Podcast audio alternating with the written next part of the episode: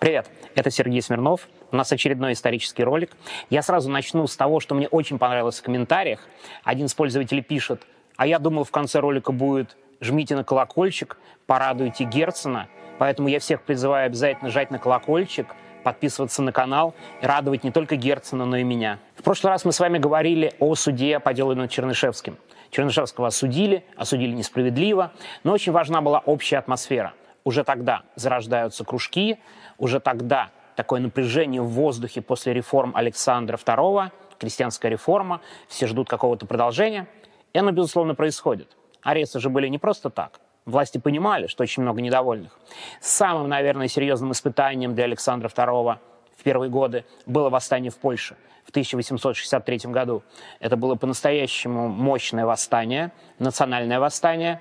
Поляки, литовцы, они выступают против Российской империи. Восстание очень жестко подавлено. Подавлено Михаилом Муравьевым. Кстати, его называли не иначе, как вешатель. Там было много казней, много сосланных людей в Сибирь. И кем же был у нас Михаил Муравьев? Те, кто смотрит далеко не первый ролик, понимают, что человек, который жестко раздавил польское восстание, такой был идеал русского государственника, который восстановил мощь империи, был правильно, тоже декабристом. В детстве, в юности большинство людей, которые потом стали основой русской империи, либо увлекались, либо были декабристами. Польское восстание подавлено. Важная деталь. Польское восстание стало довольно важным для русской оппозиции. Почему важным? Дело в том, что эмигранты за границей, прежде всего Герцен и Огарев – они прямо поддерживают польское восстание. И, это довольно тоже важно понимать, не встречают понимания, особенно в либеральных кругах и тех кругах, которые были ну, достаточно критично настроены к царю. Даже сам царь, в принципе, до польского восстания 1863 года читает колокол, прислушивается к тому, что пишут эти в Лондоне, а после 1863 года как отрезало – все. Герцен перешел в категорию таких радикалов, людей, с которыми нельзя иметь никакого дела. И это сильно очень отрывает иммигрантов, и конкретно Герцена, от России и от того, что происходит внутри страны. А в прошлый раз мы уже говорили о том, что в самом революционном движении тоже были противоречия между теми, кто уехал, и теми, кто был в России. Польское восстание подавлено. Самое время проводить реформы потому что реформы требуют все общественное устройство, да и сам царь понимает, что нужны реформы. И именно в 1864 году стартует, наверное, самая глубокая и полноценная реформа при Александре II. Это судебная реформа. Наверное, самая прогрессивная. Нет никаких сомнений, что за всю историю России, ну, целиком, если ее брать, вообще вот, вот все время, суд именно при Александре II был, пожалуй, наибольшей степени похож на суд. Короткие периоды, которые были после, не знаю, там 90-е, 2000-е брать, все-таки не сравнятся, даже эти годы не сравнятся с настоящим судом, который был при Александре II. Хотя, конечно, и тут не обошлось без исключений. Судебная реформа дико сложная. Я сейчас не хочу читать большую лекцию, это прям тема для отдельных лекций про судебную реформу. Самое главное – вводятся адвокаты, прокуроры, в том числе суд присяжных, что очень важно по тяжелым преступлениям. Суд становится гласным, открытым и, самое главное, полностью уничтожена коррупция, которая была дикой проблемой при Николае. При этом надо понимать, что судебная реформа проводится сложно. Огромная страна, нужно много специалистов, нужно много юристов, их надо готовить. Она вообще затягивается на 30 лет. Но чтобы вы понимали, в Москве, в Петербурге, в каких-то крупных городах реформа проведена еще в 1864 году, там, в 66-м уже суды созданы, а, к примеру, в Забайкальском крае и на Сахалине судебная реформа полноценно происходит только в 1897 году. Огромная страна, огромные территории, нехватка кадров – ну, все как обычно. Но сам факт, что судебная реформа, у меня вообще нет никаких сомнений, наверное, самая прогрессивная реформа при Александре II. Как я рассказывал в прошлый раз, уже с начала реформ возникают эти кружки революционные. Молодежь, конечно же, недовольна. Им и освобождение крестьян кажется очень умеренным. В принципе, и судебная реформа им покажется умеренным. То есть революционные кружки и общее недовольство молодежи, о которой я много рассказывал во время суда над Чернышевским и во время этого ролика, пересмотрите его, это общее место. Студенты довольно быстро проникаются радикальными идеями, и, несмотря на такой вот постепенные реформы правительства, они недовольны. Кружков довольно много, они возникают, их подавляют, они опять возникают, опять подавляют, они опять возникают. Это вообще классическое развитие России весь оставшийся 19 век. Молодежь что-то создает, правительство подавляет. Молодежь что-то создает, правительство подавляет. Как вы понимаете, если молодежных кружков много, то среди них появляются довольно быстро радикальные. Так произошло, к сожалению, и в России. Один из таких кружков становится кружок ишутинцев. Такие радикальные молодые люди, которые посчитали, что надо, конечно, развивать социалистические идеи, что царь очень медленно проводит реформы, все не так, много до сих пор противоречий, народ живет плохо. Ну, такие общие абсолютно места для всех революционных кружков – в чем же было отличие кружка и шутинцев? Дело в том, что внутри кружка и шутинцев довольно быстро приходят к выводу о том, что вообще-то личная вина царя очень велика. И именно из шутинцев восходит первый человек, который покушается на Александра II. 1866 год – первое покушение на Александра. Студент Каракозов стреляет в него на улице. Первая в истории России попытка убить царя. Декабристы это долго обсуждали, но так ничего и не сделали. А тут человек достает револьвер и стреляет в царя. Представляете себе уровень потрясения? Вот она, выросла молодежь, которая теперь покушается на царя. После покушения на Александра II суд, причем следствие возглавляет тот самый Муравьев, он умирает, кстати, за несколько дней до принятия решения.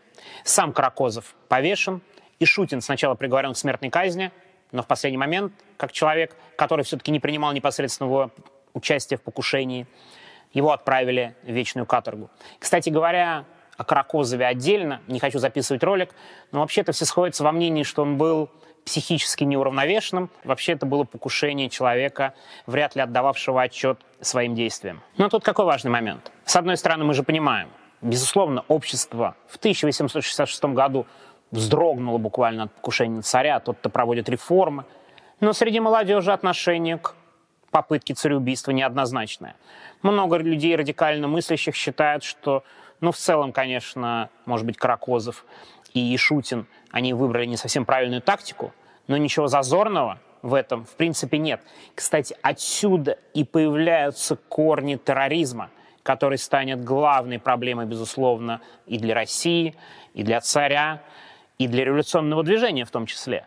1866 год – только начало. Почва вполне себе благоприятная. Молодежь все не устраивает, реформы непосредственно их не затрагивают, в стране довольно много недовольных. Идеальная вещь, идеальная ситуация для появления такого человека, как Сергей Нечаев, о котором мы сегодня и будем рассказывать. Сергей Геннадьевич Нечаев – фигура очень важная и показательная для всего революционного движения. Человек, которому посвящены книги. Один из самых известных романов Достоевского. Он, в принципе, о Нечаеве и о Нечаевщине «Бесы». Кстати, я в этот раз его не перечитывал, я его читал лет 10-15 назад. Мы отдельно о романе Достоевского еще обязательно расскажем. Но сам факт. Нечаев – это, конечно, такая ключевая фигура для понимания, что происходило. Кто же такой Нечаев? Это человек, родившийся в семье крепостных, но рано освободившихся. И, в принципе, его родители пробились. Они вполне неплохо зарабатывают, получают. Сам Нечаев с детства работает. Это город Иваново. Он там уже в 9-10 лет помогает родителям. В 14 он уже выступает там на каких-то свадьбах. Вот это тамада, баян и все прочее. В принципе, довольно неплохо зарабатывает. Его родители думают об обучении. Он учится, грамотный. И когда ему становится чуть больше, его отправляют в столицы, сразу две говорю, и Петербург, и Москва, он выбирает между ними, куда ехать учиться, и он отправляется для получения дальнейших знаний. Он приезжает в Петербург, начинает учиться, но все-таки идет не так легко. Он увлекается революционными идеями, читает, что делать Чернышевского, как любой уважающий себя молодой человек того времени. И, конечно же, как и многие люди того времени, абсолютно восхищен второстепенным персонажем романа революционером Рахметовым. Нечаев даже подражает ему и спит на досках – там такой был тип революционера, который все отвергает, любой быт, любые какие-то удобства. И вот Нечаев такой же, он читает роман Чернышевского и реально под его влиянием становится революционером. В университет Нечаев не поступает, он был вольнослушателем. Там была такая форма, когда человек мог со стороны приходить и слушать лекции. Он сам сдает экзамен на учителя, такого народного учителя в церковно-приходском училище, такой низший был статус. Как повторю еще раз, полноценных знаний Нечаеву не хватает, но то, что он знает, он начинает использовать вот, исключительно для революционной агитации и пропаганды. Он довольно быстро понимает, что чем радикальнее ты, тем, с одной стороны, ты привлечешь больше внимания, с другой стороны, вокруг тебя начинают собираться люди. Важно вот что. На самом деле студенчество, как вы понимаете, неоднородное. И в то время умеренные, вполне себе имели большую популярность. Нечаев во время каких-то дискуссий с умеренными, с теми, кто в целом поддерживает Александра II, проигрывает, ему не хватает аргументов, он очень замыкается в себе, он озлоблен, причем озлоблен будет и на окружение, и на студентов, и вообще-то на Петербург, потому что дальнейшую деятельность он будет вести в Москве. И он понимает, что его статус, его положение, он провинциал, в общем-то, не дают ему возможности полноценно развиваться. И тогда он придумывает иной способ продвижения себя в оппозиции. Постепенно он сам про себя начинает складывать образ настоящего революционера, который от всего отошел, который где-то очень высоко. Он начинает придумывать неправдоподобные истории и о тяжелом детстве, а у него не было очень тяжелого детства, и о тех проблемах, с которыми он сталкивался. То есть он такой образ человека из народа, который против этих студентов-хипстеров в Петербурге выступает, он начинает их критиковать, вы не знаете народную жизнь и все прочее. Риторика очень понятна. И начинает про себя выдумывать всякие разные истории. Все равно мало. Все равно популярности не хватает. Все равно этого недостаточно. Плюс за Нечаевым начинают посматривать полиция. Что это за радикал, который ходит и рассказывает про революцию? Надо понимать, что полиция, конечно же, работает, за всеми революционерами стараются следить. Нечаев, с одной стороны, это чувствует, что к нему приковано внимание. С другой стороны, он так и не добивается популярности, и тогда ему в голову приходит идея заняться большой мистификацией, которая должна поднять авторитет Нечаева на небывалую высоту. Нечаев разыгрывает самый настоящий спектакль. Через своих знакомых он передает записку, что он схвачен полицией и отправлен в Петропавловскую крепость, где содержат революционеров. Некоторое время его нет, а потом появляется известие, что Нечаев каким-то чудом, абсолютно непонятным никому, бежит из охраняемой Петропавловской крепости с помощью друзей, с помощью революционной организации. У него много сторонников, неожиданно. Он настоящий боец, и теперь он продолжает служить революции. Но для этого ему не хватает малости. Поддержки со стороны авторитетных людей в революционном движении. И Нечаев на волне разговоров о своем побеге из Петропавловской крепости решает, что пора съездить за границу и получить мандат от тех людей, которые пользуются настоящим авторитетом в революционной среде. Он едет в Женеву, которая была центром революционной мысли того времени. Довольно много русских эмигрантов живет в Швейцарии. Здесь же живет один из легендарных русских революционеров, анархист Михаил Бакунин.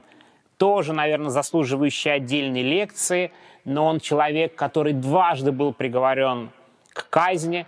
Оба раза ему удается этой казни избежать.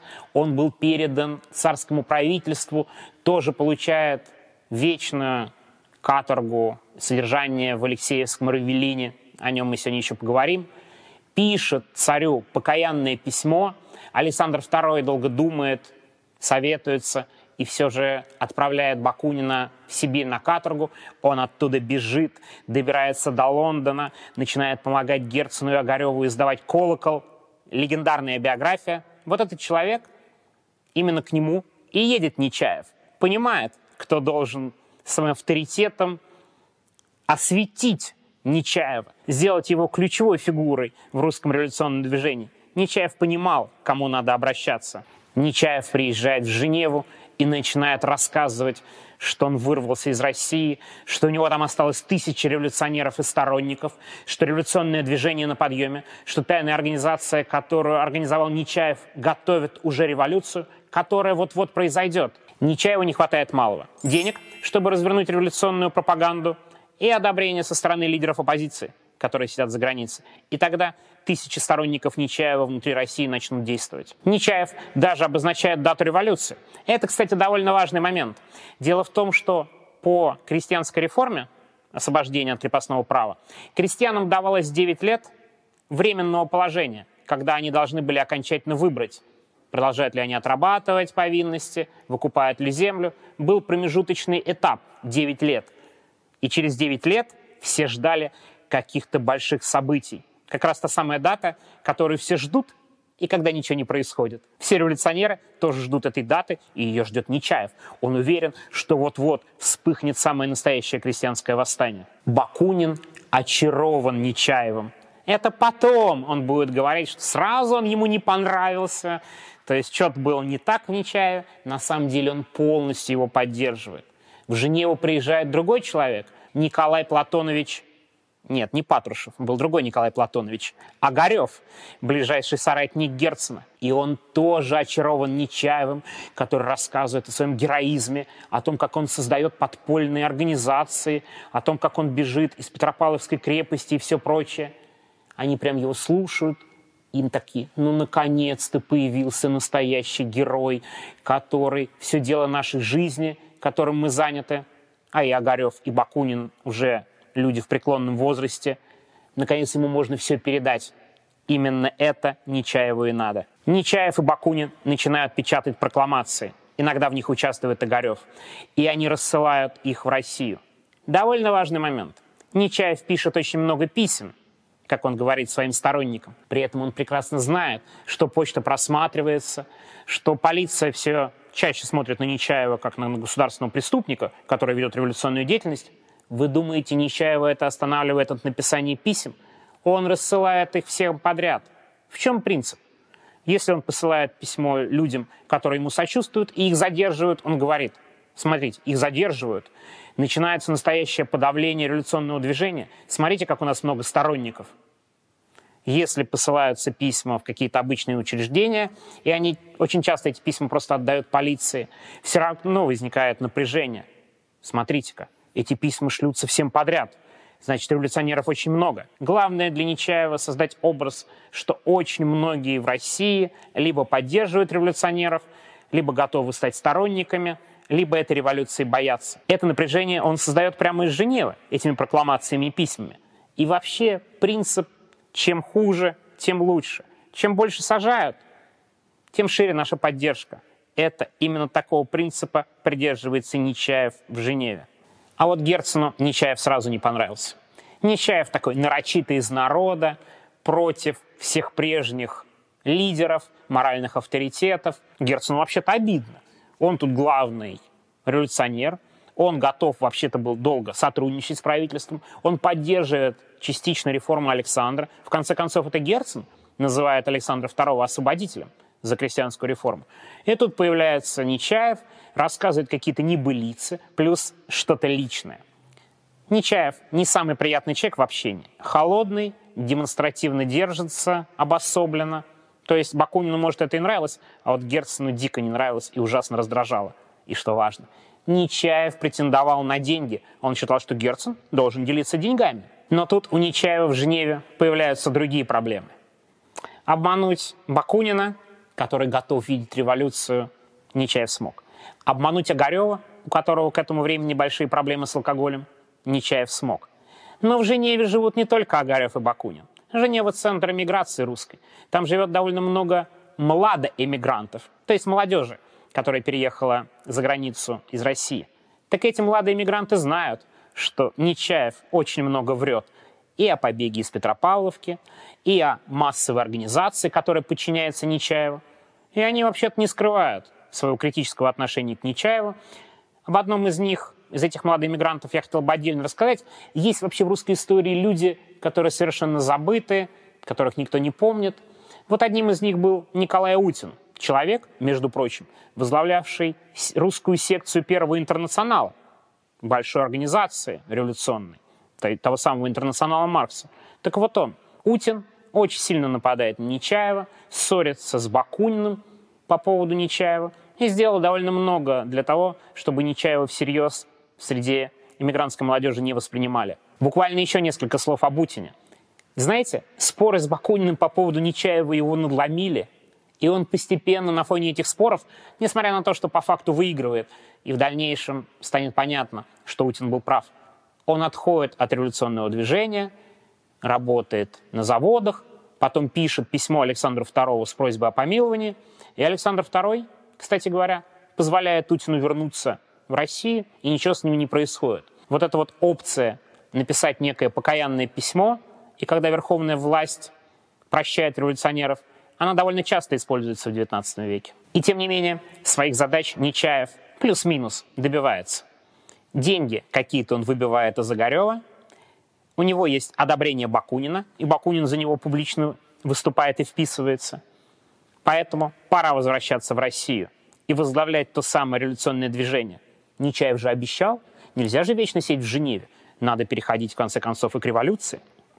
Нечаев получает паспорт на иностранца и возвращается в Россию. Но не в Петербург, где его многие знают, а в Москву.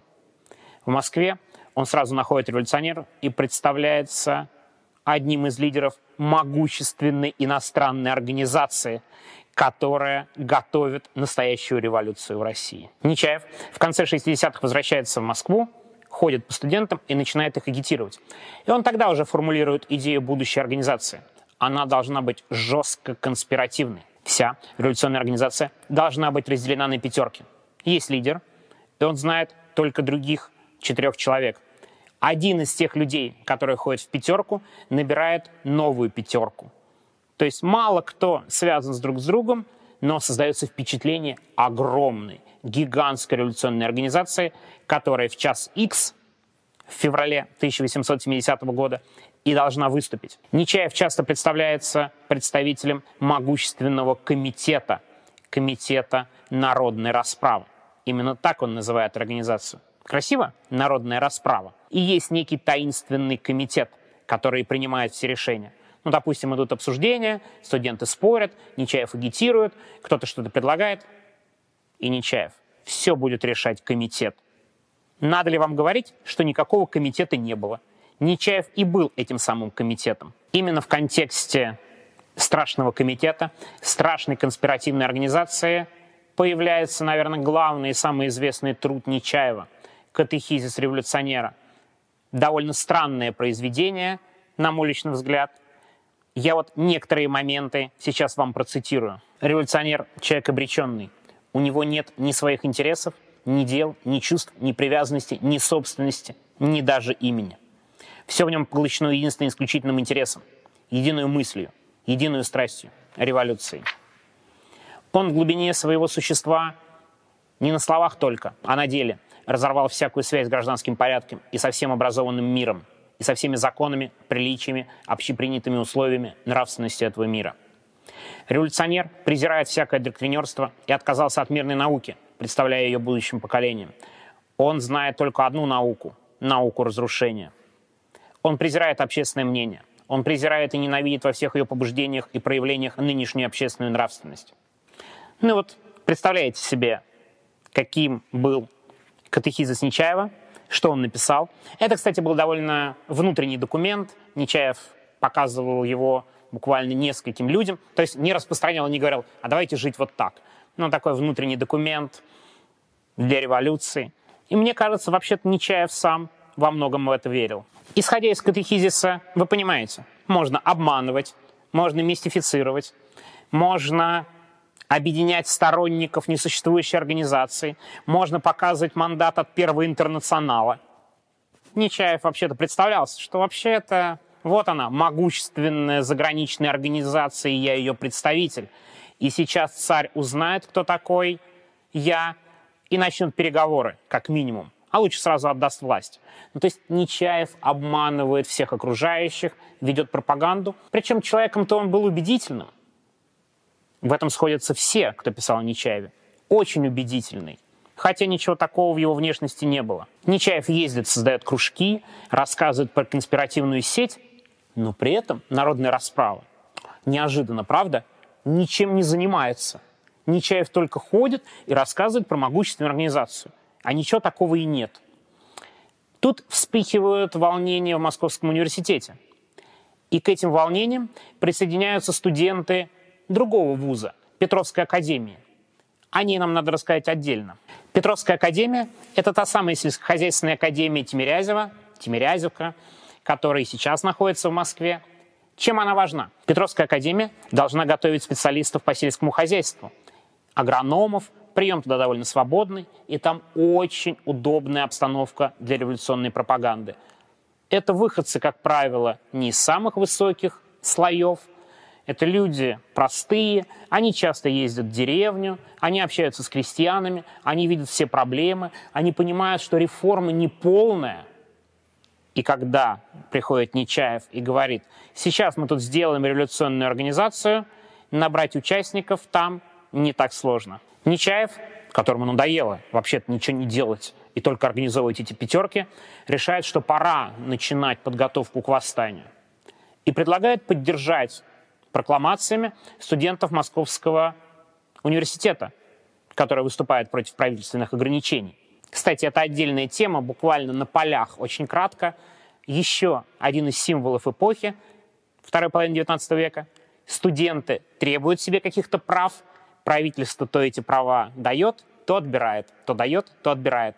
Еще один из сюжетов противостояния молодежи и власти в XIX веке. Нечаев предлагает развесить прокламации в поддержку московских студентов в столовой. Возражает на это студент Иванов и говорит, вы знаете, ну а если нам закроют столовую, где мы будем обедать? Логичное вообще-то возражение. Нечаев этого не терпит. Ему, представителю могущественной заграничной организации, какой-то студент возражает.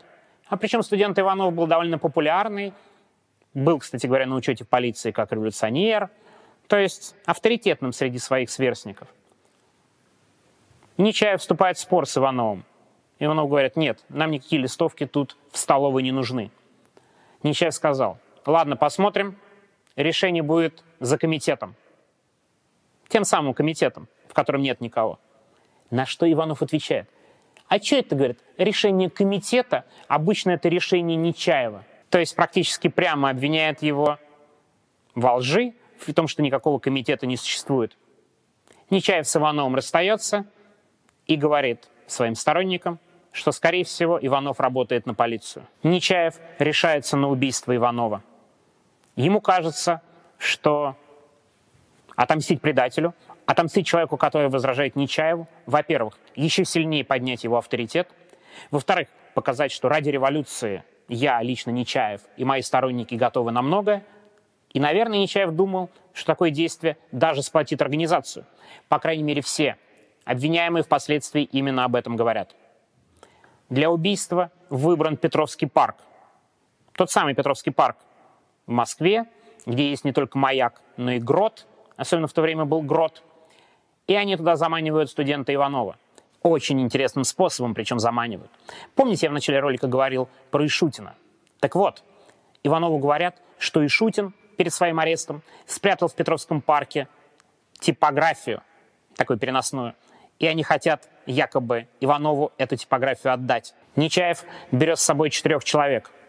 Один из них сильно старше Нечаева, Прыжов, литератор, ему за 40. Это студент Алексей Кузнецов, это бывший тюремный надзиратель Николаев, и это Успенский. Четыре помощника у Нечаева в деле убийства студента Иванова. Иванову, как я уже говорил, заманивают в грот, чтобы передать тот самый типографский станок. Что происходит дальше, об этом дает показания Николаев. Я сейчас их процитирую. «Когда мы, подойдя к гроту, вошли в него, пропустив Иванова вперед, я пошел сзади Иванова. Кузнецов сбоку. Последний крикнул. «Господа, где вы?» Из грота отвечали. «Здесь». Войдя в середину грота, я схватил Иванова сзади за руки. Он стал вырываться. Во время борьбы, присадивши молча, мы прислонились к стене грота. В это время Нечаев закричал. «Где же он?» И схватил в потьмах меня одной рукой за лицо, стараясь зажать мне рот, а другой горло. Я принужден был выпустить Иванова и, освободив себя от рук Нечаева, закричал. «Что вы меня душите? Это я, Николаев!» Цитирую, они друг друга перепутали в этом гроте. В это время Иванов, вырвавшись от меня, побежал к выходу. Тогда Успенский закричал. «Убежал! Ловите!» Кузнецов схватил Иванова и повалил его у входа в грот. Тогда Нечаев, я и Успенский бросились на Иванова. Нечаев сел на грудь Иванову и стал его душить. Кузнецов сидел на ногах, а я и Успенский стояли около и ничего не делали. В это время Иванов несколько раз крикнул и сказал, «За что вы меня бьете? Что я сделал?» Нечаев выругал нас всех за то, что мы не помогли душить Иванова, и потребовал башлык, который я снял с Иванова и подал Нечаеву. Последний мне кричал «Души!» И я в торопях стал искать шею Иванова, но схватил только за руку Нечаева, душившего Иванова. Причем Иванов успел повернуться лицом к земле и довольно громко простонать. Немного погодя, он уже не кричал, но еще шевелился. Тогда Нечаев взял у меня револьвер и пристрелил ему голову Иванова. После этого Нечаев привязал к ногам Иванова каменья. Я же привязывал к рукам, но от волнения привязать не мог. Почему Нечаев стал привязывать сам? И где он их привязал, не знаю. После этого мы все стащили Иванова в пруд. Убийство абсолютно невиновного человека вдохновило только Нечаева. Вся его группа распадается на глазах. У Прыжова истерика, Кузнецов в трауре, Успенский тоже не в себе. Только Нечаеву все нормально. Он не понимает, как реагирует его окружение на это убийство. Нечаев прям по катехизису уверенно себя чувствует. Нечаев уезжает. Полиция очень быстро находит тело студента. Они же его завернули в пальто Николаева. И конспирация уровня бог забывает в этом пальто документы. Представляете себе? Люди долго рассказывают про мощнейшую революционную организацию и полностью теряются во время этого убийства. В том числе Нечаев, который долго из себя изображал профессионального революционера и конспиролога, и вообще как бы человека, который на все готов. Полиция очень быстро выходит на след убийц. Всех четырех сторонников Нечаева и тех людей, которые присутствовали при убийстве, вскоре арестовывают. Представляете себе, какой подарок для правительства и для властей, которые долго говорили, что эти радикальные студенты против власти, против нас, посмотрите, какие они плохие, а тут конкретный пример. Они убивают своего товарища. Идеальный способ просто для правительственной пропаганды. Ну, согласитесь, просто лучше не найти. А что же Нечаев? Нечаев понимает, что что-то революции нет – никто не поднимается, его группа распалась, у людей, участвующих в убийстве, просто случилась настоящая натуральная истерика, и он решает правильно еще раз бежать за границу и там опять развернуть революционную деятельность. Он вот умеет Нечаев. Он находит людей, которые оформляют ему еще один паспорт. Он находит женщину, которая сопровождает его, ну, якобы семейная пара, за границу. И он опять успешно скрывается от правительства, в то время как четыре человека, кто участвовал в убийстве Иванова, уже в руках у полиции. Правительственные чиновники придумывают устроить огромный показательный процесс, и убийц из группы Нечаева объединяют с другими людьми, которые об этом убийстве и не знали, и были не в курсе, но не только с ними, но еще и с московскими студентами, вот теми самыми из университета, которые выступают против правительства. Обвинения поэтому сразу два.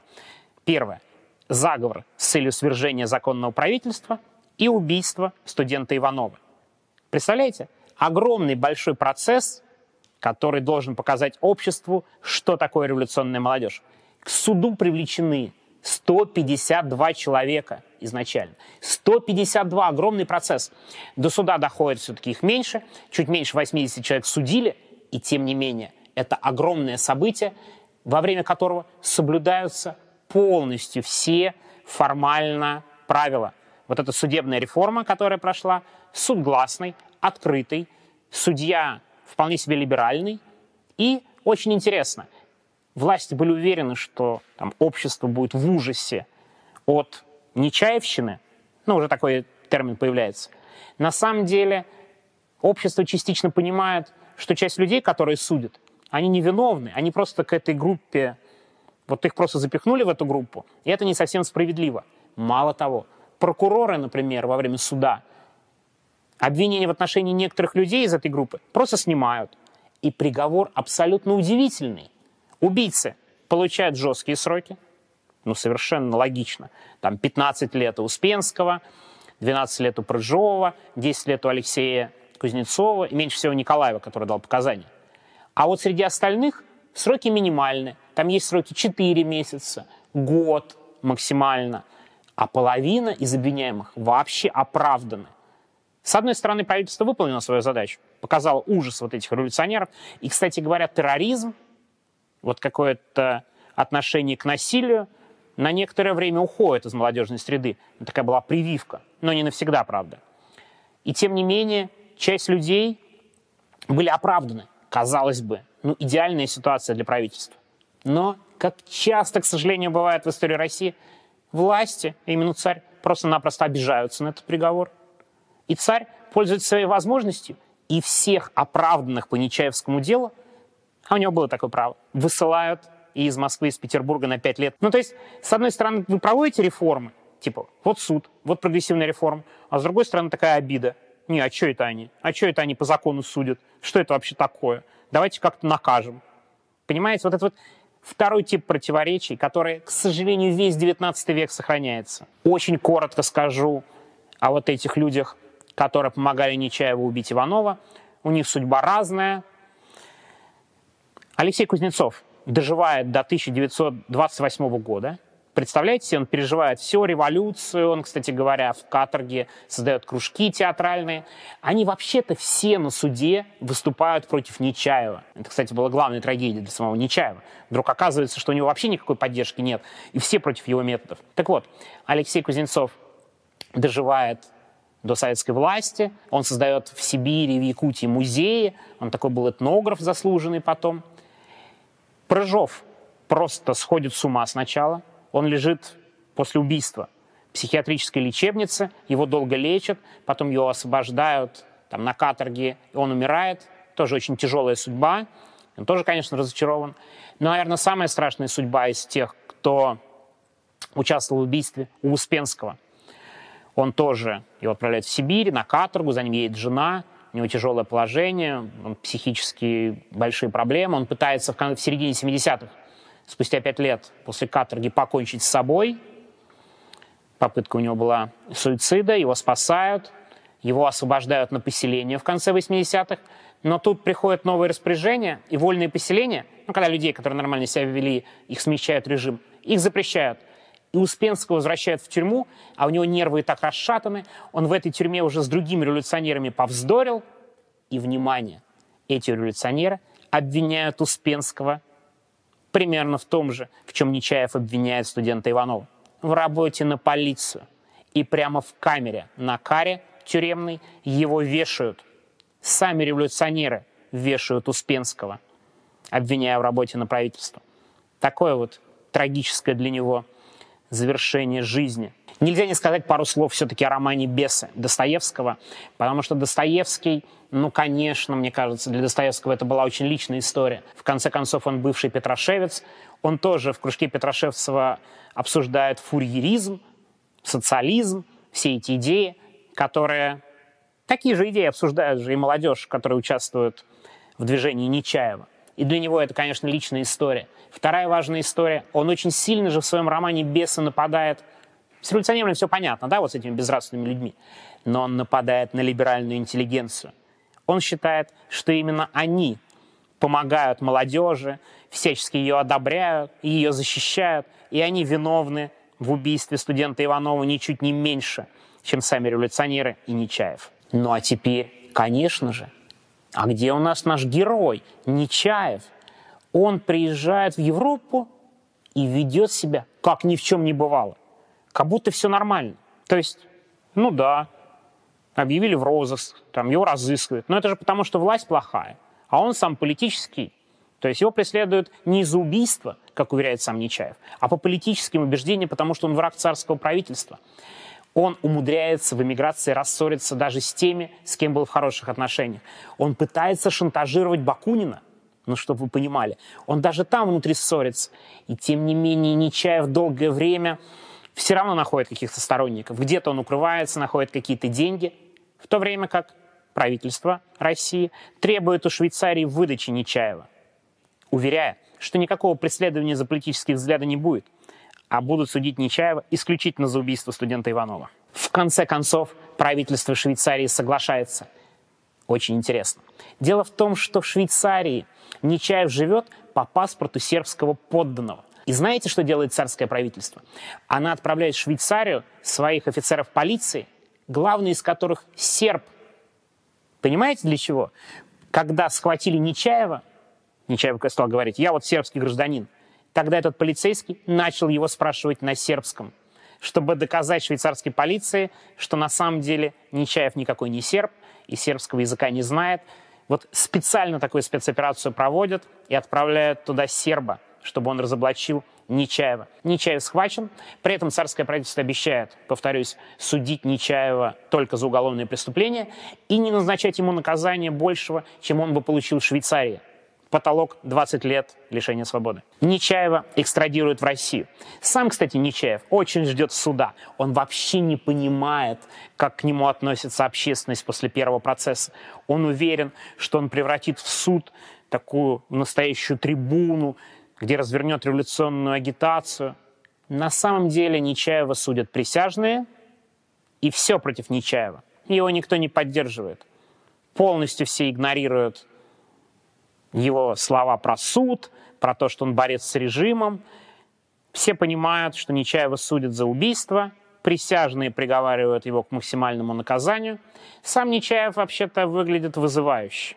Он говорит, что я суд не признаю, я правительство не признаю, меня отдали в Россию и вернули в Россию незаконно. Он себя максимально жестко ведет. Тем не менее, приговор 20 лет. Он должен отправиться на каторгу. И тут опять происходит ситуация, когда Александр II считает, каторга это слишком мягко. И вместо каторги Александр II ужесточает наказание, пожизненно отправляя Нечаева отбывать в тот самый Алексеевский равелин, о котором мы с вами уже говорили. Пожизненно ужесточил лично. Ну, то есть полностью да, выигрышная ситуация для правительства. Нечаев полностью скомпрометирован, и тем не менее правительство делает так, чтобы кто-то начал сочувствовать Нечаеву из-за этого демонстративного пренебрежения всеми нормами. Вот зачем его было отправлять в Алексеевский Равелин? Ну, потому что царь так решил. И решение суда для царя не очень действует. Представляете, да, какая проблема в судебной реформе? Вот она есть, а царю не нравится. Ну, значит, отменим. Нечаев в Равелине узник, он там сидит 10 лет. 10 лет он сидит в этом Равелине. Мало того, очень долго с ним сидит в Равелине еще один человек, Михаил Бейдман. Безумная совершенно, на мой взгляд, биография.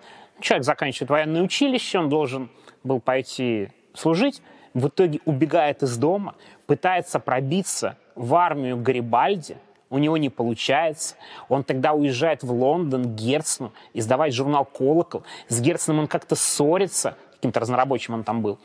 В итоге он решает возвращаться в Россию, и в России на границе у него находят письмо, разорванное на мелкие клочки, где написано, что я сын императора Константина, я хочу отобрать престол у Александра II, он незаконный царь.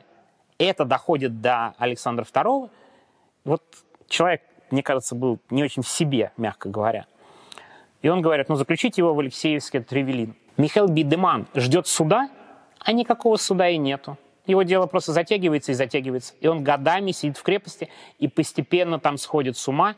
Он реально почти 30 лет в заключении. Последние годы он абсолютно невменяемый. Его отправляют в Казанскую психбольницу. Ну вот представляете, человек вез какую-то глупость, ерунду, конечно же, ни, никаких шансов ни на какой престол у него не было. И вот вся судьба разрушена.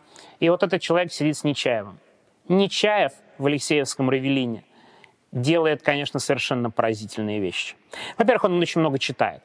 Он постоянно воюет с начальством, что ему передавали книги. Такое ощущение, что самообразованием Нечаев занимается именно в Алексеевском Равелине.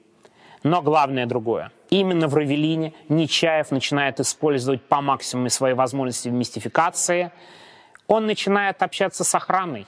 И постепенно внимание начинает их пропагандировать. Он говорит, что он очень важный человек, что он главный враг царя, что сейчас происходят самые разные события, что скоро все очень сильно изменится. И это действует на солдат. Это начинает на них действовать. Он годами создает систему лояльных к себе людей в этом Равелине. И вообще-то этих людей было довольно много, там около 30 человек он распропагандировал. Он был уже готов к побегу. Ему не хватает малого отношения с реальными революционерами и он очень долго ждет, чтобы вдруг кого-то посадят из настоящих новых революционеров, и таких людей в конце жизни Нечаева отправляют в Алексеевский Ревелин. Он налаживает с ними связь через охрану. Они передают документы на свободу, и народная воля – это уже другая реальность, это уже другое время. До народной воли людей, которые ведут охоту на царя, доходят сообщения Нечаева – и они начинают обсуждать планы освобождения Нечаева из Ревелина. Вполне серьезно.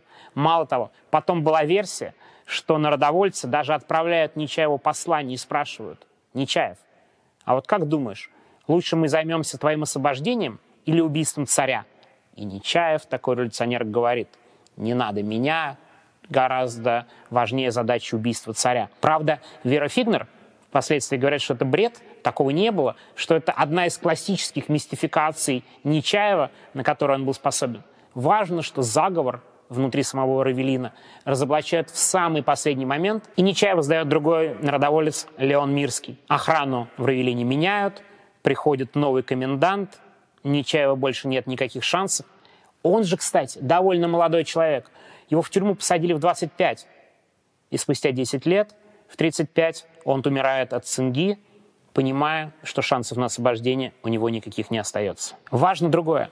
Как же к Нечаеву относились последующие революционеры, если даже уже народная воля спустя 10 лет после ну, прямо криминального убийства, тем не менее считает, что Нечаева надо освободить. Представляете, насколько быстро люди забывают и насколько они всерьез относятся к революции и к, людям, которых они считают своими сторонниками. Интересно другое. Вот Ленин и большевики всегда в целом ну, не очень одобрительно относились к Нечаеву. Провокатору, убил студента, с одной стороны. А с другой стороны, в 20-х годах самая настоящая дискуссия. Не пора ли нам реабилитировать Нечаева? В конце концов, Нечаев был тем самым революционером. Он был одним из основоположников этой идеи, что революция самое главное, что в интересах революции можно сделать все, что угодно. Интересно, что даже в честь Нечаева называют улицы в 20-х годах. Это с одной стороны. Поразительно другое. Вы знаете, что, например, улица Нечаева была в Иваново, в родном городе Нечаева, до 1978 года. При Брежневе его переименовывают, а не раньше и не позже. Мало того, в Самаре и Уфе даже сейчас есть улицы Сергея Нечаева. Вы удивлены? Вот так вот. Первые ролики, которые я записывал, казались, мне кажется, такими очень антивластными. Сегодня, правда же, сложнее история.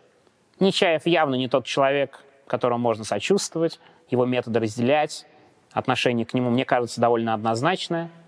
Важно другое что правительство нигде ни в чем не пытается уступить, и это приводит к таким трагедиям, к появлению таких людей, как Нечаев, и к тому явлению, к Нечаевщине, к терроризму, к сожалению, относится довольно сочувственно. Дальнейшие ролики у нас будут на эту тему, мы будем подробно говорить о терроризме, откуда он взялся, но корни именно в этом. Нечаев, пропаганда и не совсем адекватный часто ответ правительства. И общество, общество колебается. Заметьте, в 1973 году, когда судили Нечаева, к нему нет никакого доверия, а уже спустя 8 лет революционеры строят планы, как его освобождать. Подписывайтесь на канал, смотрите другие ролики, ставьте лайки, оставляйте комментарии. Всего доброго! До новых встреч!